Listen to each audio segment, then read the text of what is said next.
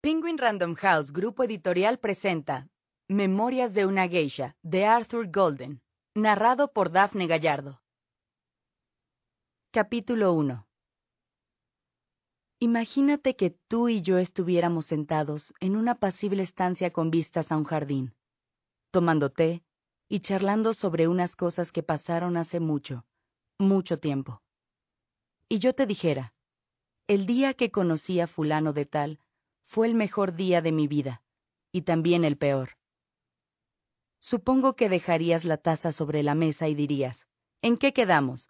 ¿Fue el mejor o el peor? Tratándose de otra situación, me habría reído de mis palabras y te habría dado la razón. Pero la verdad es que el día que conocí al señor Tanaka Ichiro fue de verdad el mejor y el peor día de mi vida. Me fascinó.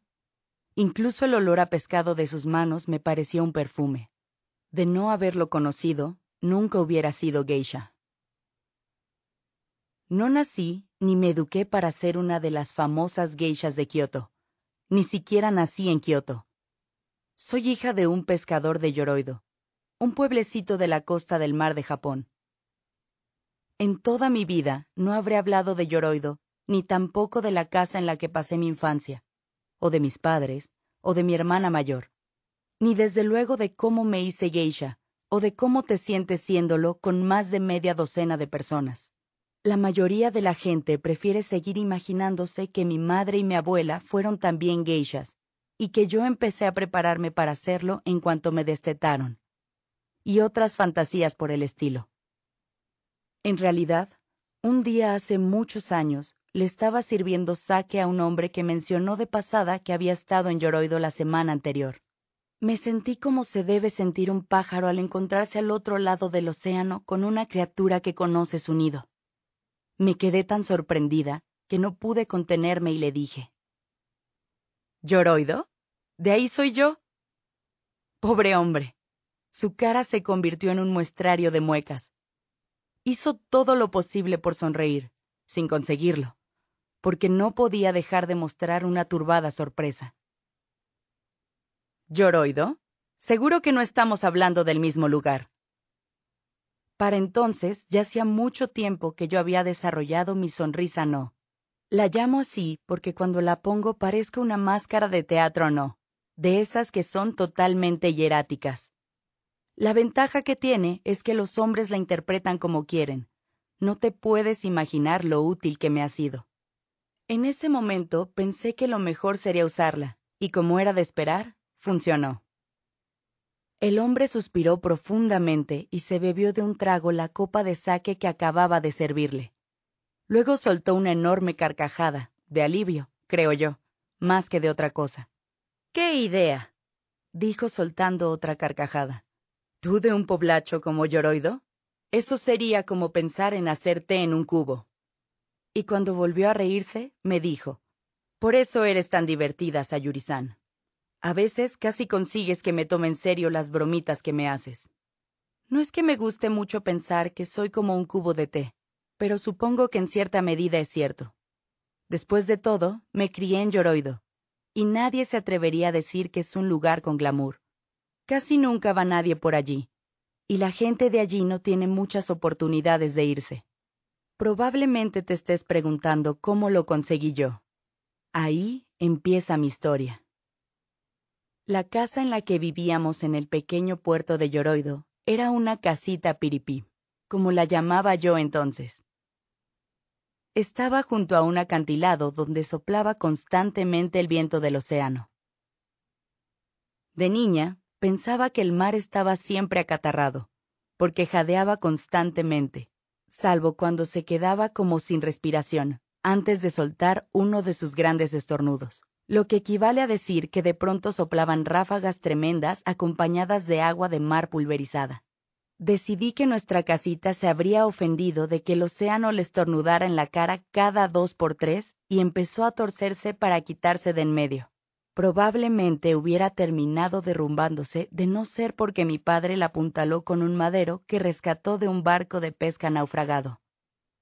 De ese modo, la casa parecía un viejo borracho apoyado en una muleta. Mi vida en la casita Piripi también estaba un poco torcida. Como desde muy niña me parecí mucho a mi madre y apenas nada a mi padre o a mi hermana mayor, mi madre decía que estábamos hechas iguales. Y era verdad que las dos teníamos unos ojos peculiares, de un color que casi nunca se ve en Japón. En lugar de castaño oscuro, los ojos de mi madre eran de un gris translúcido, y los míos son exactamente iguales. Siendo niña, le dije una vez a mi madre que alguien le había hecho un agujerito en los ojos y que se les había salido toda la tinta, y ella pensó que era una ocurrencia la mar de graciosa. Los videntes decían que sus ojos eran tan pálidos porque había demasiada agua en su personalidad, tanta que los cuatro elementos apenas estaban presentes, y por eso, explicaban, combinaban tan mal sus rasgos. La gente del pueblo decía que tendría que haber sido extremadamente atractiva porque sus padres habían sido muy guapos. Pues bien, los melocotones tienen un sabor exquisito, lo mismo que las setas, pero no se pueden combinar. Esa era la jugarreta que le había gastado la naturaleza. Tenía la boquita bien formada de su madre, pero la angulosa mandíbula de su padre, lo que daba la impresión de una delicada pintura enmarcada con un marco demasiado pesado. Y sus hermosos ojos grises estaban cercados por unas pestañas extremadamente espesas, que en el caso de su padre debían de ser sorprendentes, pero en el suyo hacían que pareciera siempre espantada. Mi madre siempre decía que se había casado con mi padre porque ella tenía demasiada agua en su personalidad y mi padre demasiada madera en la suya. La gente que conocía a mi padre enseguida entendía a qué se refería mi madre. El agua mana veloz de un lugar a otro y siempre encuentra una rendija por la que salir. La madera, por su parte, se agarra fuerte a la tierra. En el caso de mi padre esto era bueno, porque era pescador y un hombre con madera en su personalidad se encuentra cómodo en el mar. En realidad, mi padre se encontraba mejor en el mar que en cualquier otro sitio, y nunca se alejaba mucho de él. Olía a mar incluso después de lavarse. Cuando no estaba pescando, se sentaba en el suelo de nuestra oscura casita y remendaba las redes. Y si la red hubiera sido una criatura dormida, ni siquiera la habría despertado. Tal era la lentitud con la que trabajaba. Lo hacía todo así de despacio. Incluso cuando intentaba poner cara de concentración, podía salir fuera y vaciar el barreño en el tiempo que le llevaba a él recolocar sus rasgos. Tenía la cara llena de arrugas, y en cada arruga había escondido una preocupación u otra. De modo que había dejado de ser su cara, y más bien parecía un árbol con nidos de pájaros en todas las ramas.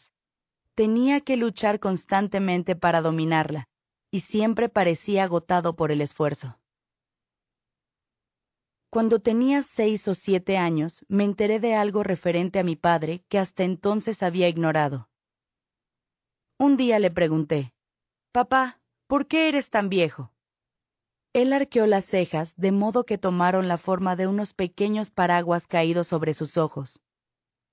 Y luego suspiró largamente movió la cabeza y me dijo, No lo sé. Cuando me volví a mi madre, ella me lanzó una mirada que significaba que respondería a mi pregunta en otro momento. Al día siguiente, sin darme ninguna explicación, me llevó con ella colina abajo, hacia el pueblo. Pero antes de llegar torcimos en el camino que llevaba al cementerio, en el bosque. Allí me condujo a tres sepulturas juntas en una esquina y marcadas cada una con un poste más alto que yo. Tenían unas austeras inscripciones escritas de arriba a abajo, pero yo no había ido a la escuela del pueblo lo bastante para saber dónde acababa una y empezaba la siguiente. Mi madre lo señaló y dijo, Natsu, esposa de Sakamoto Minoru. Sakamoto Minoru era el nombre de mi padre fallecida a los 24 años en el año decimonoveno de Meiji. Luego señaló la siguiente.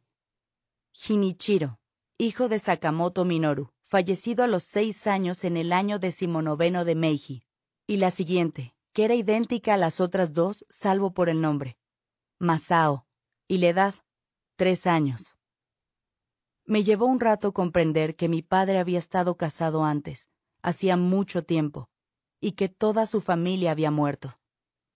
No mucho tiempo después volví a visitar las sepulturas y descubrí que la tristeza es un peso difícil de llevar.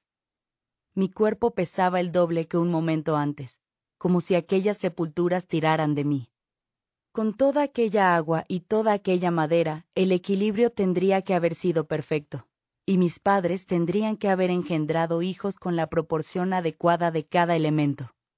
Seguro que se sorprendieron al ver que habían terminado teniendo una de cada pues no solo yo me parecía a mi madre y había heredado incluso sus extraños ojos, sino que mi hermana, Satsu, se parecía a mi padre como una gota de agua a otra. Satsu tenía seis años más que yo, y claro, al ser mayor, la dejaban hacer cosas que a mí todavía me estaban prohibidas. Pero Satsu tenía la virtud de hacerlo todo de tal forma que parecía una completa casualidad.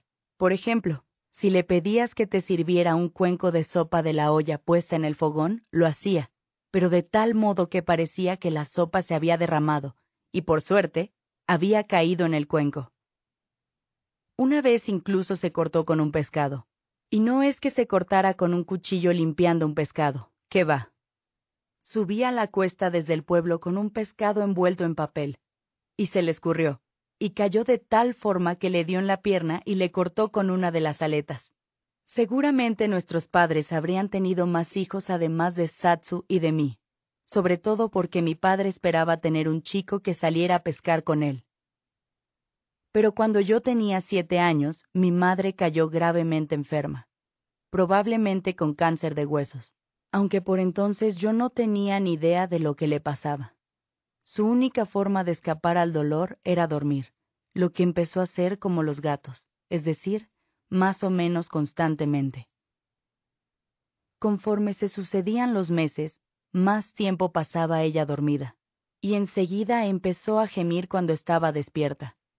Yo me daba cuenta de que algo estaba cambiando rápidamente en ella, pero como había tanta agua en su personalidad, no me pareció preocupante.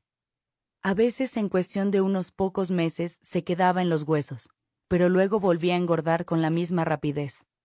Pero para mi noveno cumpleaños empezaron a salírsele los huesos de la cara, y ya no volvió a engordar. Yo no me daba cuenta de que debido a su enfermedad se estaba quedando sin agua. Al igual que las algas que están naturalmente empapadas y se vuelven quebradizas al secarse, mi madre estaba perdiendo más y más de su esencia. Entonces, una tarde estaba yo sentada en el agujereado suelo de nuestra casa, cantándole a un grillo que había encontrado aquella mañana, cuando una voz llamó a la puerta. ¡Eh! Abrid la puerta. Soy el doctor Miura.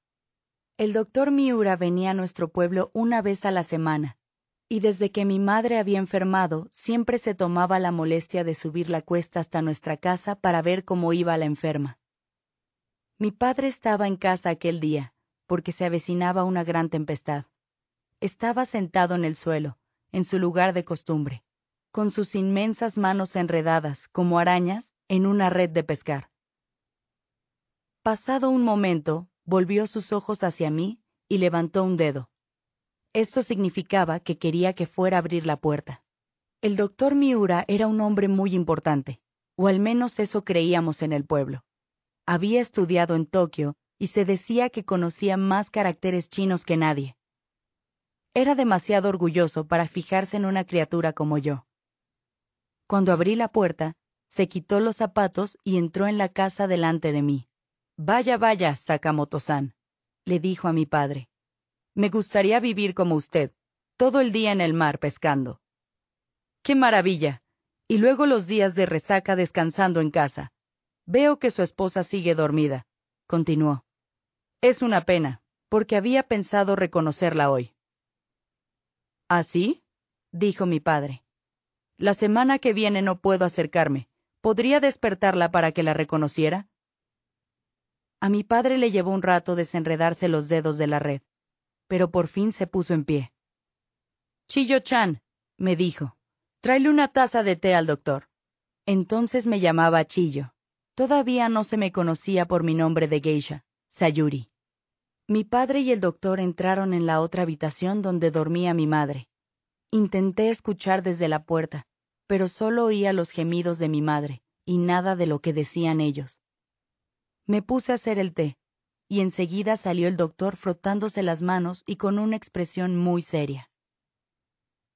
Mi padre salió detrás, y se sentaron los dos en la mesa, en el centro de la habitación. Ha llegado el momento de decirte algo, Sakamoto-san. Empezó diciendo el doctor Miura. Tienes que ir a hablar con una de las mujeres del pueblo, con la señora Suji tal vez, y pedirle que haga un bonito vestido para tu mujer. No tengo dinero, doctor, dijo mi padre. Últimamente todos somos más pobres, entiendo lo que dices, pero se lo debes a tu mujer. No debería morir con el andrajoso vestido que lleva puesto. ¿Entonces es que va a morir pronto? Unas pocas semanas más. Tiene unos dolores espantosos. La muerte la aliviará. Después de esto, dejé de oír sus voces, pues lo que oía dentro de mi cabeza era un sonido semejante al de un pájaro aleteando espantado. Tal vez era mi corazón, no sé. Pero si alguna vez has visto un pájaro atrapado dentro de un templo, intentando como un loco encontrar una salida, así estaba reaccionando mi mente. No se me había ocurrido pensar que mi madre no podía continuar enferma para siempre.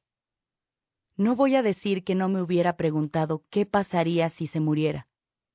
Sí que me lo preguntaba algunas veces, pero de la misma manera que me preguntaba qué pasaría si un terremoto se tragara nuestra casa. La vida se acabaría. Creí que moriría yo primero, decía mi padre. Eres viejo, Sakamoto-san, pero tienes buena salud. Todavía te quedan cuatro o cinco años. Te dejaré más píldoras de estas para tu mujer. Le puedes dar dos juntas si es necesario. Hablaron un poco más sobre las píldoras y luego el doctor Miura se marchó. Durante un largo rato, mi padre continuó sentado en silencio, dándome la espalda. No llevaba camisa, solo su flácida piel. Cuanto más lo miraba, más me parecía una extraña colección de formas y texturas. Su columna vertebral era una soga llena de nudos.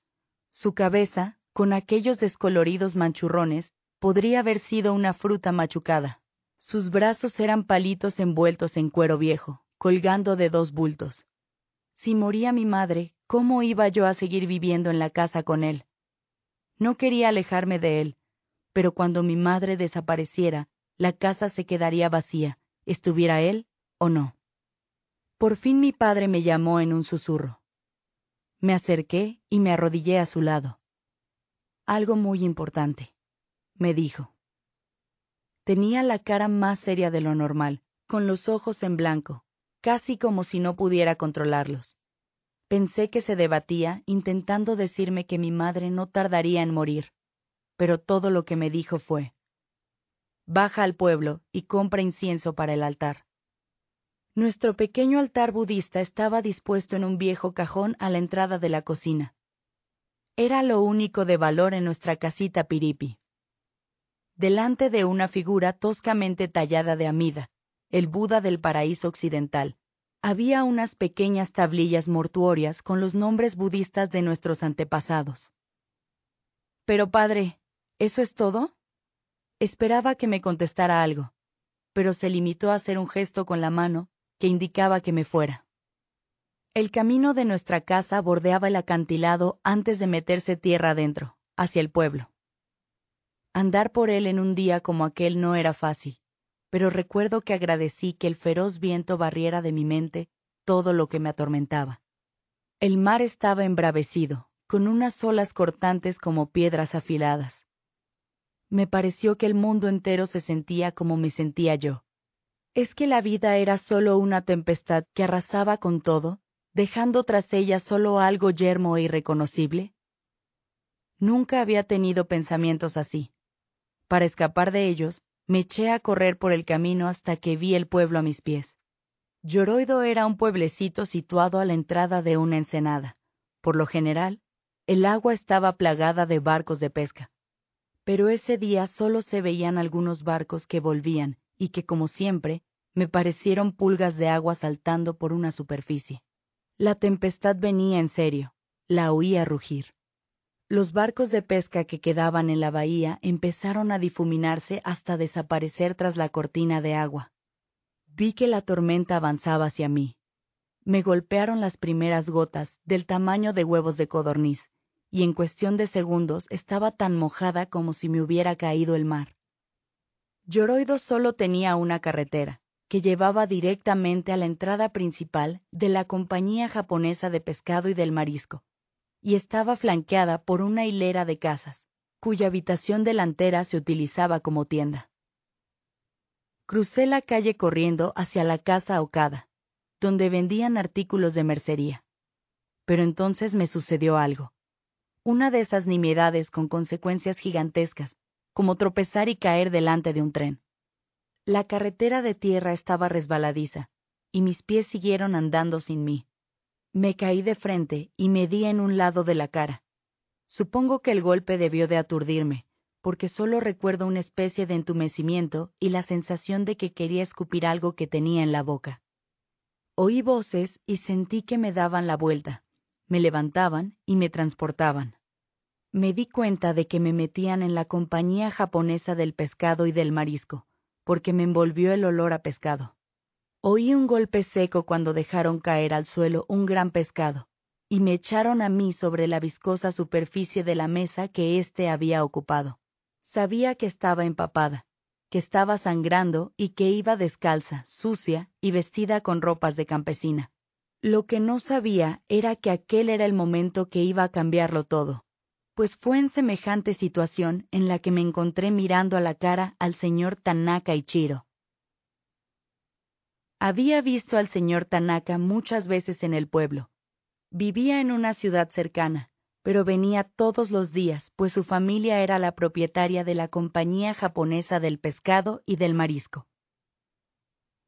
No iba vestido de campesino como el resto de los hombres, sino que llevaba un kimono masculino, con unos pantalones que me recordaban a esas ilustraciones de los samuráis que tal vez conozcas. Tenía la piel suave y tersa como un tambor. Sus mejillas eran brillantes crestas, como la piel tirante y crujiente de un pescado a la parrilla. Siempre me había parecido fascinante. Cuando estaba jugando en la calle con los otros niños y acertaba a pasar por ahí el señor Tanaka, siempre dejaba de hacer lo que estuviera haciendo para mirarlo. Me dejaron tumbada en aquella pringosa superficie mientras el señor Tanaka me examinaba el labio estirándomelo al tiempo que me giraba la cabeza a un lado y al otro. De pronto se fijó en mis ojos grises, que estaban clavados en él con tal fascinación que me resultó imposible fingir que no lo estaba mirando. No sonrió burlón como diciéndome que era una descarada, ni tampoco apartó la vista. Se diría que le daba igual a dónde mirara yo o lo que pensara.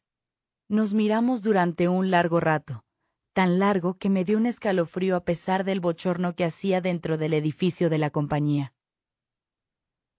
Te conozco, dijo finalmente. Eres la pequeña del viejo Sakamoto. Ya de niña me daba cuenta de que el señor Tanaka veía el mundo como era realmente. Nunca tenía la expresión aturdida de mi padre. A mí me parecía que aquel hombre veía correr la savia por los pinos, y el círculo brillante en el cielo donde las nubes tapan el sol. Vivía en un mundo visible, aun cuando no siempre le agradara estar en él. Me di cuenta de que se fijaba en los árboles, en el barro, y en los niños que jugaban en la calle, pero no tenía ninguna razón para pensar que se hubiera fijado en mí. Tal vez por eso, cuando me habló, se me saltaron las lágrimas. El señor Tanaka me sentó, Creí que me iba a decir que me fuera, pero en lugar de ello, dijo. No te tragues esa sangre, muchachita, a no ser que quieras que se te haga una piedra en el estómago. Si yo fuera tú, le escupiría en el suelo. ¿La sangre de una muchacha, señor Tanaka? dijo uno de los hombres. ¿Aquí donde traemos el pescado? Los pescadores son terriblemente supersticiosos, ya sabes especialmente no quieren que las mujeres tengan nada que ver con la pesca. Un hombre del pueblo, el señor Yamamura, encontró a su hija jugando en su barco una mañana. Le dio una paliza con una vara y luego fregó el barco con saque y lejía con tal fuerza que levantó la pintura.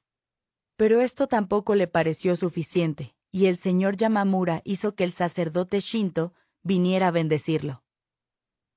Todo ello simplemente porque su hija había estado jugando donde se pesca. Y hete aquí que el señor Tanaka estaba sugiriendo que escupiera la sangre en el suelo de la nave donde se limpiaba el pescado. Si les asusta que lo escupa estropee las tripas de pescado, dijo el señor Tanaka, llévenselas a casa, tengo muchas más. No es por las tripas de pescado, señor. Y yo les digo que su sangre será lo más limpio que haya tocado este suelo desde que nacimos ustedes y yo. Venga, dijo el señor Tanaka dirigiéndose a mí. Escupe. Sentada sobre las babas que cubrían la mesa, no sabía qué hacer. Pensaba que sería terrible desobedecer al señor Tanaka, pero no estoy segura de que hubiera tenido el valor de escupir si uno de los hombres no se hubiera echado a un lado y se hubiera sonado en el suelo. Tras ver aquello no pude soportar tener nada en mi boca ni un minuto más, y escupí la sangre como el señor Tanaka me había dicho. Todos los hombres se alejaron asqueados, salvo el ayudante del señor Tanaka, que se llamaba Suji. El señor Tanaka le dijo que fuera a buscar al doctor Miura. No sé dónde encontrarlo, dijo Suji, aunque para mí que lo que realmente quería decir era que no le apetecía ir. Yo le dije al señor Tanaka que el doctor había pasado por nuestra casa hacía unos minutos. ¿Dónde está tu casa? me preguntó el señor Tanaka. Es la casita Piripi que está encima del acantilado. ¿Qué es eso de casita Piripi? Es la que está inclinada como si hubiera bebido demasiado. Parecía que el señor Tanaka no sabía qué hacer con aquella información. Bueno, Suji, sube hasta esa casa Piripi y busca al doctor Miura. No te costará encontrarlo.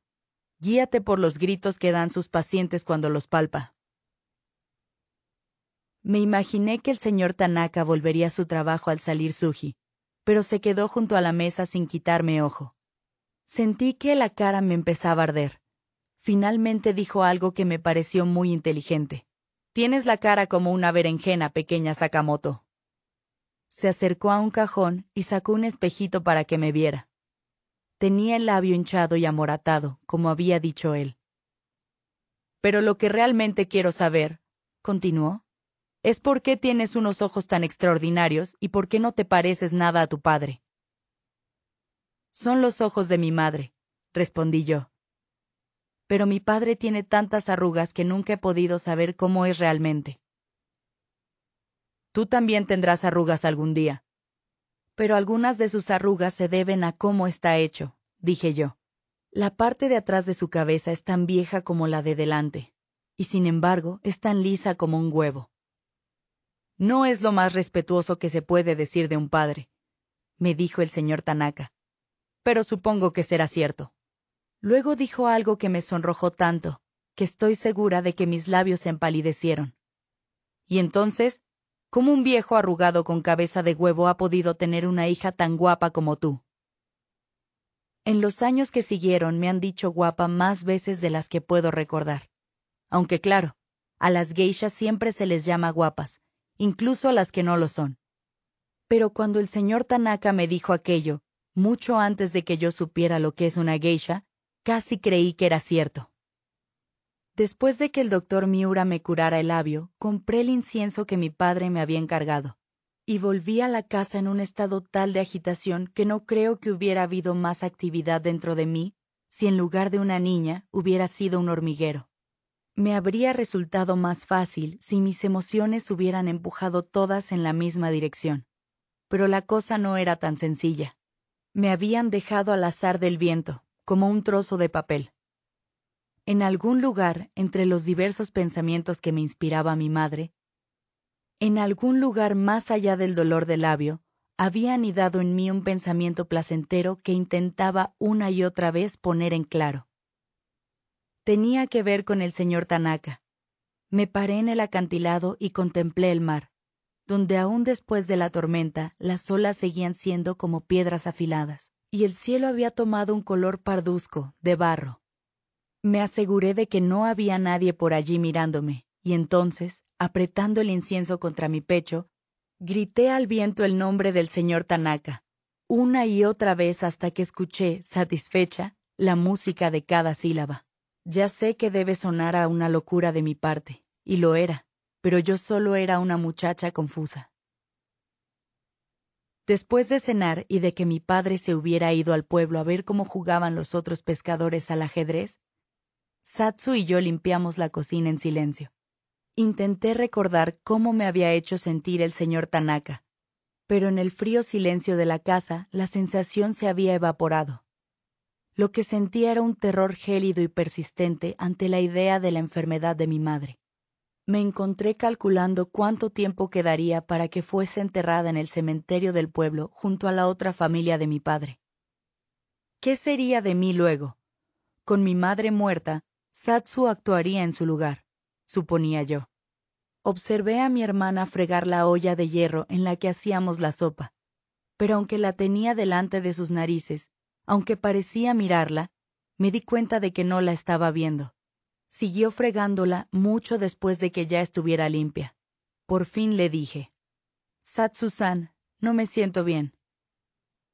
Sal y calienta el baño, me contestó, apartándose de los ojos los encrespados cabellos con la mano mojada. No quiero bañarme, dije. Satsu, mamá se va a morir. Esta olla está rajada, mira. No lo está, dije yo. Siempre ha tenido esa marca. Pues entonces, ¿por qué se sale el agua? No se sale. La has salpicado tú. Te estaba viendo. Durante un momento Satsu pareció profundamente emocionada, lo que se tradujo en su cara con una expresión de asombro extremo, tal como sucedía con otros muchos de sus sentimientos, pero no dijo nada más. Se limitó a quitar la olla del fogón y se dirigió a la puerta para tirarla afuera.